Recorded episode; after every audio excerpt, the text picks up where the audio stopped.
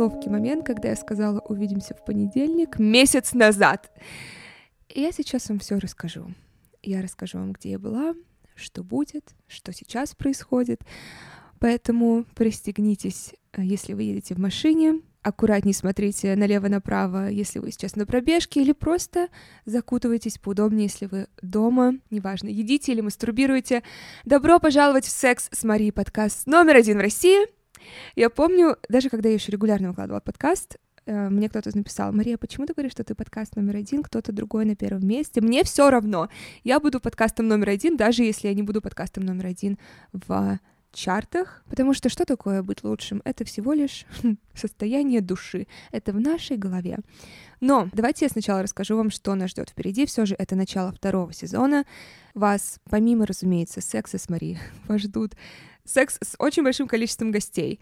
А, я пригласила и врачей, и актеров adult индустрии. И, собственно, следующий выпуск будет уже с Дмитрием Лубниным. Это гинеколог, это один из самых, как я считаю, толковых врачей, который ответить на все вопросы, которые вы когда-либо хотели задать своему врачу, но стеснялись, поэтому второй сезон будет наполнен большим количеством полезной информации, помимо моих секс-приключений. И, кстати, я очень советую вам послушать также подкаст «Бьюти Завтрак». Они позвали меня к себе, и это было одно из лучших интервью, которые я давала я открывалась, мне кажется, в течение всего интервью для себя с новой стороны. И моя мама присоединилась к нам, когда мы говорили о воспитании детей и о косметологии. Мы говорили о шрамах, о принятии и влюбленности в свое тело. И я поделилась философии жизни, которую я применяю, чтобы не бояться критики и негатива. Я прикрепляю ссылку на выпуск, если вы слушаете в Apple подкастах, но также можете просто вбить «Бьюти завтрак». Вы можете найти там первый, второй сезон, и в первом сезоне они разбирали ключевые мифы, связанные с уходом за кожей вместе с а, врачами-дерматологами, а второй сезон они посвятили теме принятия себя, и в рамках как раз второго сезона было мое интервью. И этот подкаст выходит с французской компанией Наос. Туда входят французские бренды Биодерма и Институт Эстедерм. Мы говорили об этих брендах в как раз моем выпуске, и поэтому для вас мы сделали промокод подкаст на русском или на английском языке, подкаст, для скидки 20% при покупке любых товаров на сайте naos.ru. А так обязательно послушайте после этого выпуска подкаст Beauty Завтрак. А теперь, что же произошло за эти... Мне кажется, даже меня больше месяца не было.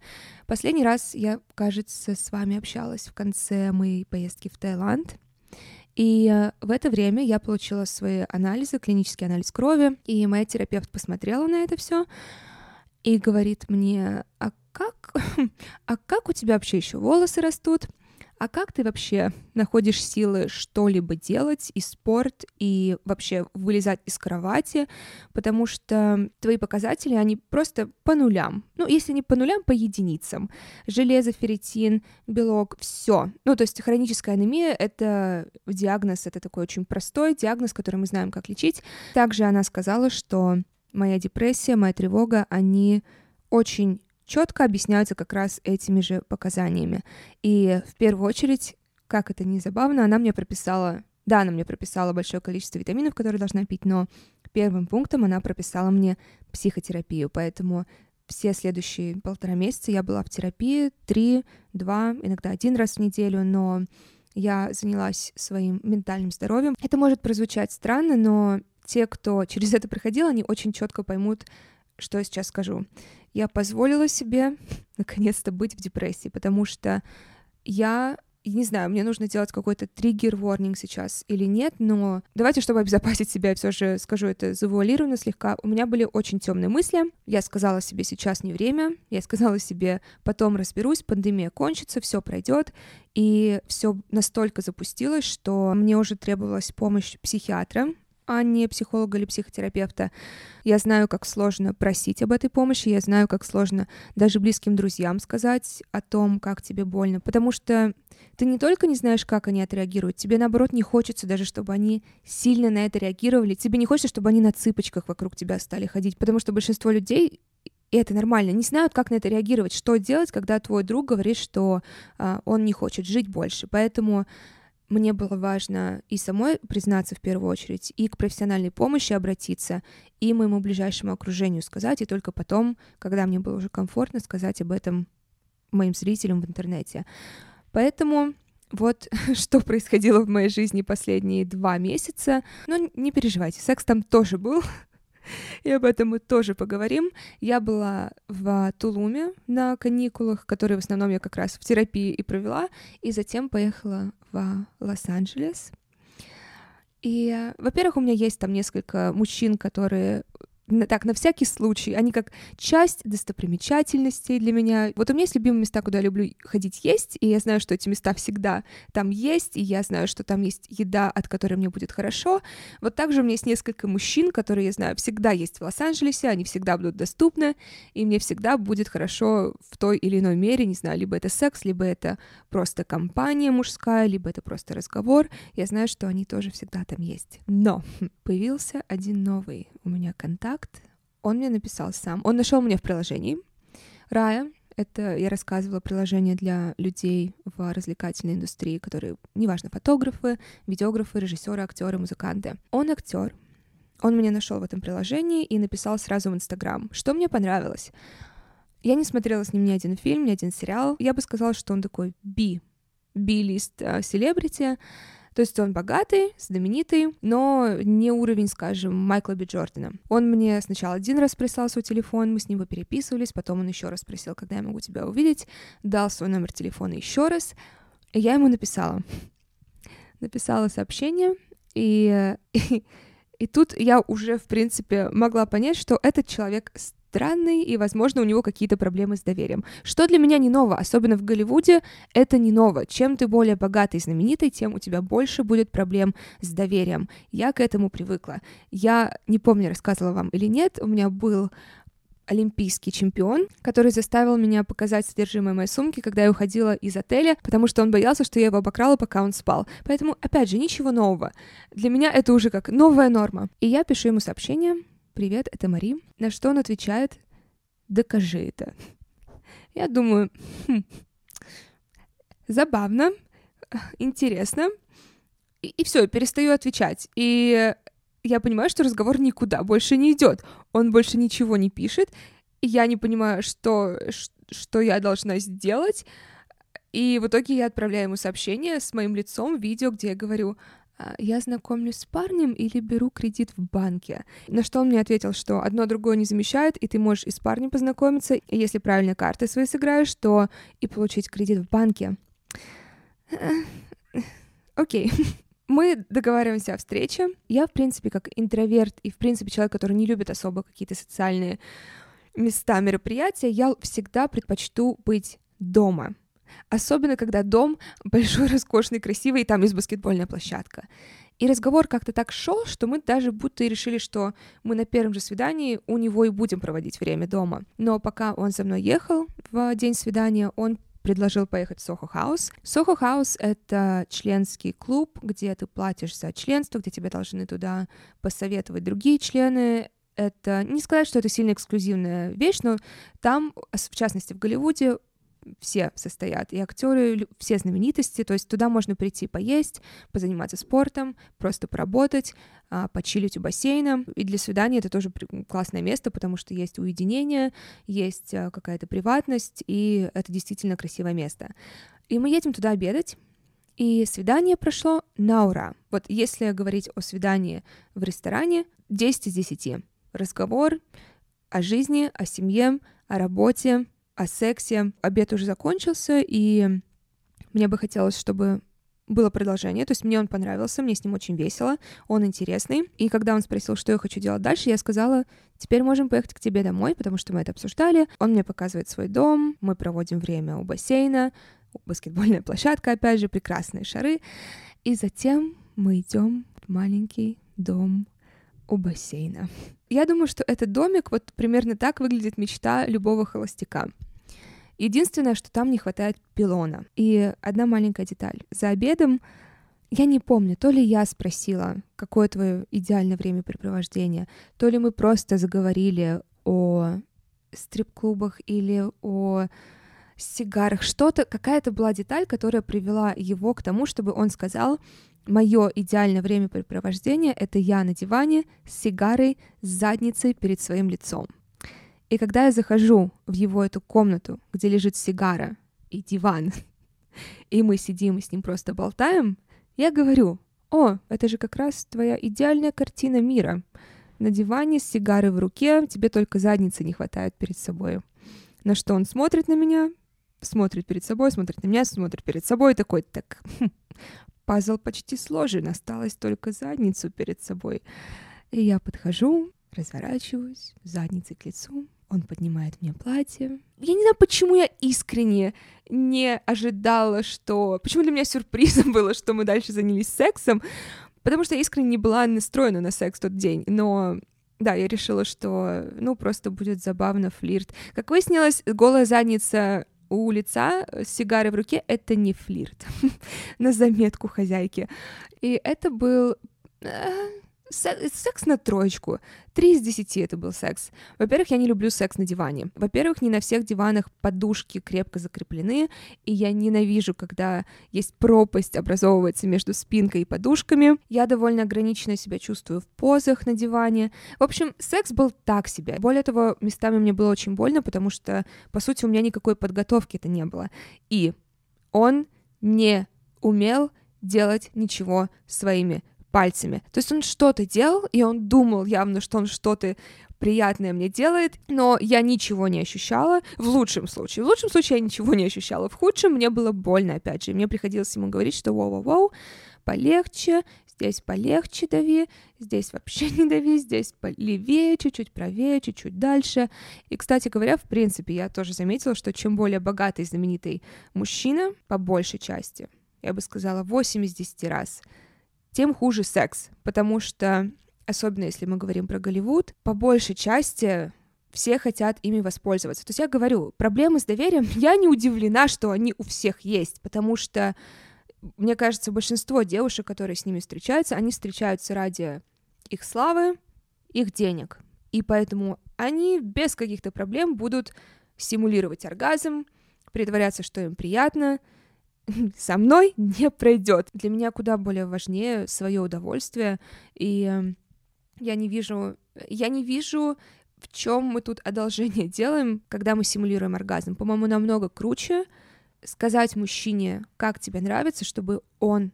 Просто, понимаете, это win-win ситуация, если вы говорите мужчине, как вам нравится. Во-первых, вы получите удовольствие, во-вторых, у него эго как раз поднимется от того, что он будет знать, что он делает что-то, что вам доставляет удовольствие. Особенно если дело касается сквирта, радость, которую я вижу на лице у мужчины, когда он доводит меня до сквирта, я очень люблю это лицо. Это такое лицо победителя. Так вот, ни членом, ни пальцем я удовольствия не получала. Я пытаюсь менять позы, как-то подстроиться под э, его член, пытаюсь подстроиться, чтобы понять, как, мне, как мне сейчас хоть какое-то удовольствие получить. И что происходит дальше?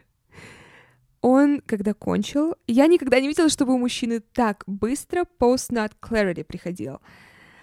Его лицо с которым он посмотрел на меня и посмотрел на комнату, которую мы осквернили. Кроме как отвращения, я не знаю, как, как еще назвать, и, знаете, такое удивление и смесь отвращения. Он смотрит вокруг и такой, господи, господи, что мы сделали? Ну, понятно. Во-первых, это зона, которая действительно, ну, тут отдыхают там его друзья, это домик у бассейна, опять же, и его сперма сейчас не только на полу, на ковре, на столе, на сигаре, на диване из ткани. Ничего, он может позволить себе химчистку. Ну, и на мне, собственно, разумеется, большинство осталось на мне. И дальше я слышу фразу «Руки вверх там, где я их могу видеть». руки вверх там, где я могу их видеть. Я стою на коленях, я думаю, это, ш, это шутка, это, наверное, шутка. Нет, это оказалось не шутка, и тут я вижу просто, как он быстро пытается найти что-то, чтобы меня, с меня стереть сперму, чтобы я, не дай бог, не засунула ее себе внутрь. Я думаю, ладно, Ладно, просто... Он, по-моему, даже свою футболку в итоге воспользовался, чтобы, не дай бог, его дети не оказались внутри меня. И э, я встаю, пытаюсь умыться как-то быстро, хотя бы пытаюсь часть спермы себя смыть. Я одеваюсь, особо не зашнуровывая обратно свое платье, думая, что, ну, мы сейчас идем в душ, на мне как бы все еще, знаете, по ноге все еще стекает его сперма, и за то время, пока нас не было в доме, пришел его брат.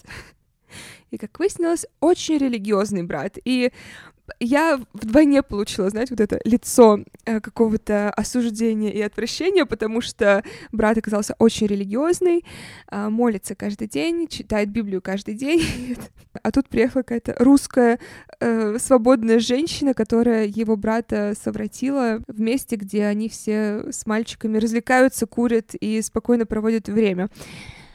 Я поднимаюсь наверх, мы принимаем душ вместе. Дальше мы еще несколько часов провели время у него дома, поели, посмотрели сериал, я поехала домой. Проходит несколько дней, мы снова встречаемся. В этот раз я уже просто приехала к нему домой, потому что я уже, я не, я правда, если можно остаться дома, я останусь дома. Мы с его друзьями смотрим баскетбол, Lakers и Warriors, мы лежим в обнимку, целуемся, обнимаемся, говорим о жизни. И когда мы остаемся вместе, он мне спрашивает, он знает, что у меня подкаст, кстати. Он знает мою деятельность, он знает, что у меня подкаст. Я ему говорю, что я в Москву еду скоро на премию «Гламур», мне вручают э, подкаст года. Кстати говоря, мне вручают премию «Гламур» подкаст года, поэтому спасибо вам огромное за то, что вы слушали первый сезон и за то, что вы активно меня поддерживали, что вы голосовали. Это очень и очень для меня ценно и приятно, и дает мне, правда, очень много сил э, продолжать этим заниматься, потому что цензура, правда, жесткая, в частности, в Инстаграме. Я... Мои руки всегда связаны, и не так, как я это люблю, поэтому огромное вам спасибо за поддержку и за эту премию. Так вот, я ему говорю, что я поеду получать э, премию «Лучший подкаст года», на что он мне говорит, шутку. Он явно не ожидал серьезного ответа, который я ему скажу. Он говорит, а ты будешь рассказывать в своем подкасте о первом плохом сексе, который у нас был? И я говорю, да. Я никогда не видела, чтобы так быстро менялось выражение лица, чтобы человек так быстро закрывался, чтобы человек так быстро менял тон общения. И сразу у него, я, я вижу мыслительный процесс, он сразу вспоминает все, что он мне рассказал. Он мне рассказал, правда, многое. Помимо семьи, он рассказал мне о работе, о контрактах, рассказал мне какие-то жуткие очень интересные, но жуткие истории с рэперами, с которыми он тусил. И он мне это говорит, что... В смысле, я тебе так много рассказала личной информации обо мне. И я ему говорю, что ну я же не буду рассказывать твое имя. Я, в принципе, личных деталей, по которым тебя можно выследить как-то, не буду рассказывать. На что он мне отвечает, что а ты бы согласилась подписать NDA. NDA — это Non-Disclosure Agreement, это договор о неразглашении, который, по сути, э, это не мой первый будет NDA, и у моих подруг есть, которые встречались с актерами или певцами. Это формальность, по сути. Да, там прописывается э, штраф если э, разглашение произойдет. Но по сути, во-первых, редко ты действительно можешь отследить это разглашение, откуда оно пошло. Как бы эта бумажка, по сути, означает, ты можешь мне доверять, но на деле я видела все секстейпы своих подруг с их актерами и певцами, все их переписки. В любом случае, я, конечно же, сказала «да», разумеется, без проблем я все подпишу. Забегая вперед, мы с ним больше не виделись. Я улетела из Лос-Анджелеса в Москву, и никакой NDA уже не был подписан. А, я не знаю, я с ним увижусь еще или нет. Я через три месяца возвращаюсь в Лос-Анджелес. Может быть, вы, вы будете со мной. Если что, вы вспомните этого. Руки вверх там, где я могу их видеть. Мужчину. Но, кстати, с ним я попробовала то, что я почему-то каждый раз забывала. Вот сколько я хочу лет попробовать а, перевернутый минет, я не знаю официального названия этой позы, но когда ты лежишь на кровати на спине, закидываешь голову назад, и мужчина входит в тебя членом в рот, и я всегда это хотела сделать, но каждый раз почему-то, когда я была уже в процессе, то ли мне было лень, то ли я забывала, и тут наконец-то, потому что я, наверное, уже была в каком-то таком обучающем с ним эм, ментальном состоянии, потому что я ему прям рассказывала, как доводить меня до сквирта, я ему рассказывала, где находится точка G, я рассказывала ему, как... Частично рассказывала ему, как делать куни, чего не скажу, что мне нравится делать, вот это то, с чем я сталкиваюсь сейчас очень часто, если мужчина знает, чем я занимаюсь, на меня э, перекидывают ответственность часто, что ты мне покажешь, как нужно, ты мне расскажешь, я думаю, а можно нет? Можно я... А можно мне просто насладиться этим процессом? Так вот, поза дня. Один человек лежит на спине, переворачивает голову, и второй партнер входит членом в рот таким образом. И я не знаю, какие ощущения испытывает партнер при этом мой. Я пыталась э, впоследствии какой-то фидбэк услышать именно по ощущениям. Он просто говорит, что это по-другому, это очень приятно, это по-другому ощущается. Для меня я определенно хочу это сделать более рутинной частью в сексе, потому что мне очень понравилось. Но я, мне кажется, раскрыла эту позу процентов так на 45, потому что я до сих пор еще не могу понять, как дышать. То есть рот полностью занят, разумеется, и нос у меня как будто бы перекрывается, и получается так, что меня хватает, может быть, секунд на 40, без вдоха, и затем начинаю просто задыхаться. И просто так как я довольно кинки человек, это тоже возбуждает меня еще секунд на 20, пока я совершенно не начинаю терять сознание и не отталкиваю его. Но мне очень понравилось, поэтому если вы, как я, давно хотели, но забывали все время, или во время секса уже думали, что а, ладно, в другой раз, сейчас как-то уже не нелогично переходить к этой позе. Кстати, такого нет, если что, в сексе, что вы занимаетесь сексом, вы думаете, что а, ну мы же тут, не знаю, 20 минут в кровати, это будет странно, если я сейчас скажу, а давай пойдем к стене. Нет. Делайте, что хотите. Кстати, я вспомнила. Я ему довольно быстро сказала о том, что, что мне нравится такая-то степень жесткости. Мне нравится, когда делают так с моей задницей, так с моей шеей, так с моими волосами. Мы были на кровати в позе доги. Он уже держал меня за волосы, держал за шею, и Затем ему захотелось перейти на кресло, эти чертовы бини бэг. Я ненавижу. Я это говорила однажды в подкасте про оргию, я это скажу еще раз. Я терпеть не могу бини бэг для секса, потому что они постоянно меняют свою форму. Ты надавишь на одну часть, ты тут же начинаешь падать, но ему захотелось туда. Ладно, хорошо, нет вопросов. И он просто вытянул меня из кровати за волосы, и не давая мне даже возможности подняться, он меня за волосы через всю комнату перетянул к этой бини-бэг. То есть я на четвереньках доползла до Бини Бэг, он меня кинул на него, и дальше мы продолжили там уже. Uh, я уже даже не помню, в какой позе, именно потому что я помню, она была дико неудобная, потому что я не могла и не на четвереньки встать, ни там собака... По-моему, это было что такое между четвереньками и собака мордой вниз, но при этом меня тя... мою морду при этом тянут обратно назад. Было не очень удобно, но приятно. Но вот эта часть, что он меня уже держа за волосы, потащил за них через всю комнату, это было очень горячо.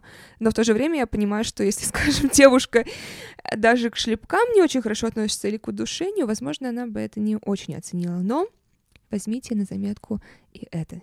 И завершить я хочу сегодняшний эпизод вопросом недели. И я, кстати, стала очень много получать вопросов касательно первого секса, как от парней, так и от девушек, разумеется. И я периодически буду обращать э, на них внимание, потому что я знаю, я знаю все страхи перед первым сексом, я знаю многие э, какие-то тревоги, я знаю желание вот это быть лучшим, желание не опозориться, желание доставить сразу все удовольствие этого мира этому партнеру. Поэтому периодически я буду возвращаться к этим вопросам. И сегодня вопрос от парня. Что делать с опытной девушкой, если это мой первый секс? Мне 20 лет. Как правильно себя вести? На какие места у девушки больше обращать внимание? Какие движения языка делать во время куни? Я слышал твой подкаст, читал об этом, даже смотрел, но тем не менее. Какие позы на первый раз лучше всего и всякое прочее. Просто мне очень важны именно ощущения и удовольствие девушки. О, о, можем, пожалуйста, круг аплодисментов. Нам можно побольше таких мужчин, спасибо. Поэтому я хочу максимально подготовиться, чтобы максимальный был КПД, и девушка получила максимум кайфа. После разговоров о сексе с нынешней девушкой, у нее уже был до меня, она рассказала, что у нее секс с бывшим длился два часа, что у него 18 сантиметров, что у нее были оргазмы частые, ну и в целом все было круто. Само по себе это нормально, но внезапно у меня появился какой-то лютый страх и даже комплекс, что у меня не получится так же, что я не смогу ее удовлетворить. Я знаю, что это полная херня, но думаю, стоит подготовиться получше заранее. Спасибо за ответ. Во-первых, это очень здорово, что ты настроен дать а, ей как можно больше удовольствия. Ну, в принципе, люди делятся на либо они дают, либо они получают. И это очень здорово. Собственно, у меня секс практически всегда с людьми, которые дают. Это лучше всегда секс, потому что Я люблю принимать в основном. Поэтому это уже на правильном пути. Если поэтому у тебя уже здесь будет рейд успеха, поверь, большой. КПД. Um, смотри, мне часто, когда приходят вопросы касательно первого секса, у всех есть вот этот страх неизведанности. У меня он тоже был, что тебе хочется сразу быть лучшим, сразу не ударить в грязь лицом. Но помни, что секс, он не про идеальность. Секс, неважно, в первый или в сотый раз — и с разными партнерами или с одним, он не про вот этот КПД, не про каждый раз он 100 из 100. Вот я сейчас рассказала тебе про вот первые два раза с новым партнером. Это было на троечку. Второй раз окей, на четверку. Но я при этом понимала, что дальше будет лучше. Чем мы дольше будем встречаться, тем больше мы будем узнавать тела друг друга, и тем лучше будет секс. А он не девственник.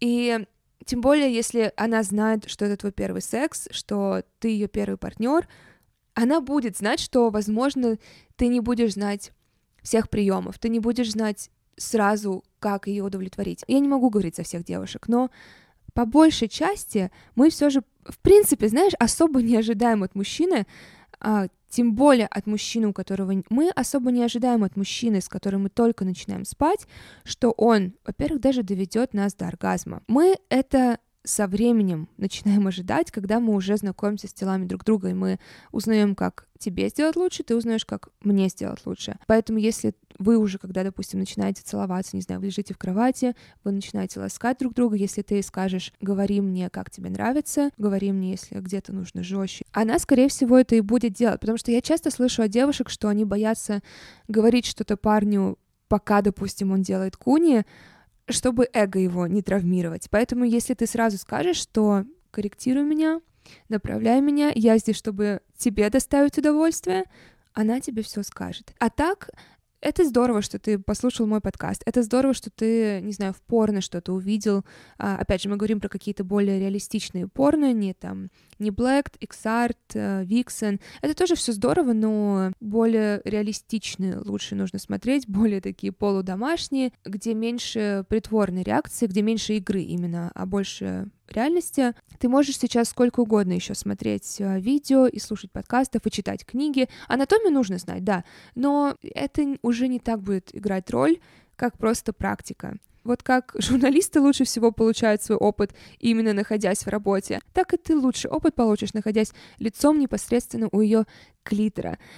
Поэтому меньше переживай, и это я ко всем сейчас обращаюсь, людям, у кого еще впереди будет первый секс, меньше переживайте о том, чтобы быть идеальными. Главное, что я хочу, чтобы ты помнил, и все остальные мужчины гетеросексуальные, что Женщине в среднем требуется для оргазма 20-40 минут. Поэтому если вы сразу зайдете со своим членом внутрь и за 5 минут кончите и будете думать, а ты кончила или нет? Ответ будет нет. Скорее всего, ответ будет нет, потому что у нас намного больше вот это окно для оргазма, у вас намного это быстрее происходит, и поэтому нам так нужна подготовка, поэтому нам нужна вот эта прелюдия, нам нужно стать мокрой, нам нужно возбудиться. Кстати, как понять, что девушка возбуждена? Как раз по ее клитору, он набухает, и половые губы набухают. В принципе, все становится более красным, потому что прилив идет крови. И именно после этого как раз оргазм происходит. Поэтому, раз ты говоришь, что ее удовольствие для тебя важно, пусти вот эти 15-20 минут на прелюдию. И она не обязательно должна начинаться именно в постели. Я люблю, когда моя прелюдия начинается в машине еще, пока мы идем в постель, пока мы ужинаем. Все это тоже нас возбуждает. Поэтому, да, помни, что у девушек оргазм происходит намного дольше, чем у мужчин. И, кстати, касательно того, что у нее секс был с бывшим два часа, я сильно сомневаюсь, что это каждый раз было по два часа, потому что они бы, мне кажется, ничего не успевали больше в жизни делать. Я люблю секс, который длится два часа. Я также люблю и э, быстрый 20-минутный секс. Я люблю разный секс. Не нужно ориентироваться на бывшего, не нужно, он бывший по причине. Не нужно ориентироваться на их секс. Ваш секс может быть намного лучше, намного интимней, намного качественней. Не нужно, пожалуйста, никогда, в принципе, ориентироваться на бывших. И Это все на сегодня. Я вас обожаю. Я рада быть снова в ваших ушах. Как всегда, не забывайте подписываться на этот подкаст, оставлять ему 5 звезд. И я желаю вам умопомрачительного секса, оргазмов, сквирта и мужчин, и партнеров, которые ходят к психотерапевту. Я увижусь с вами в следующий понедельник.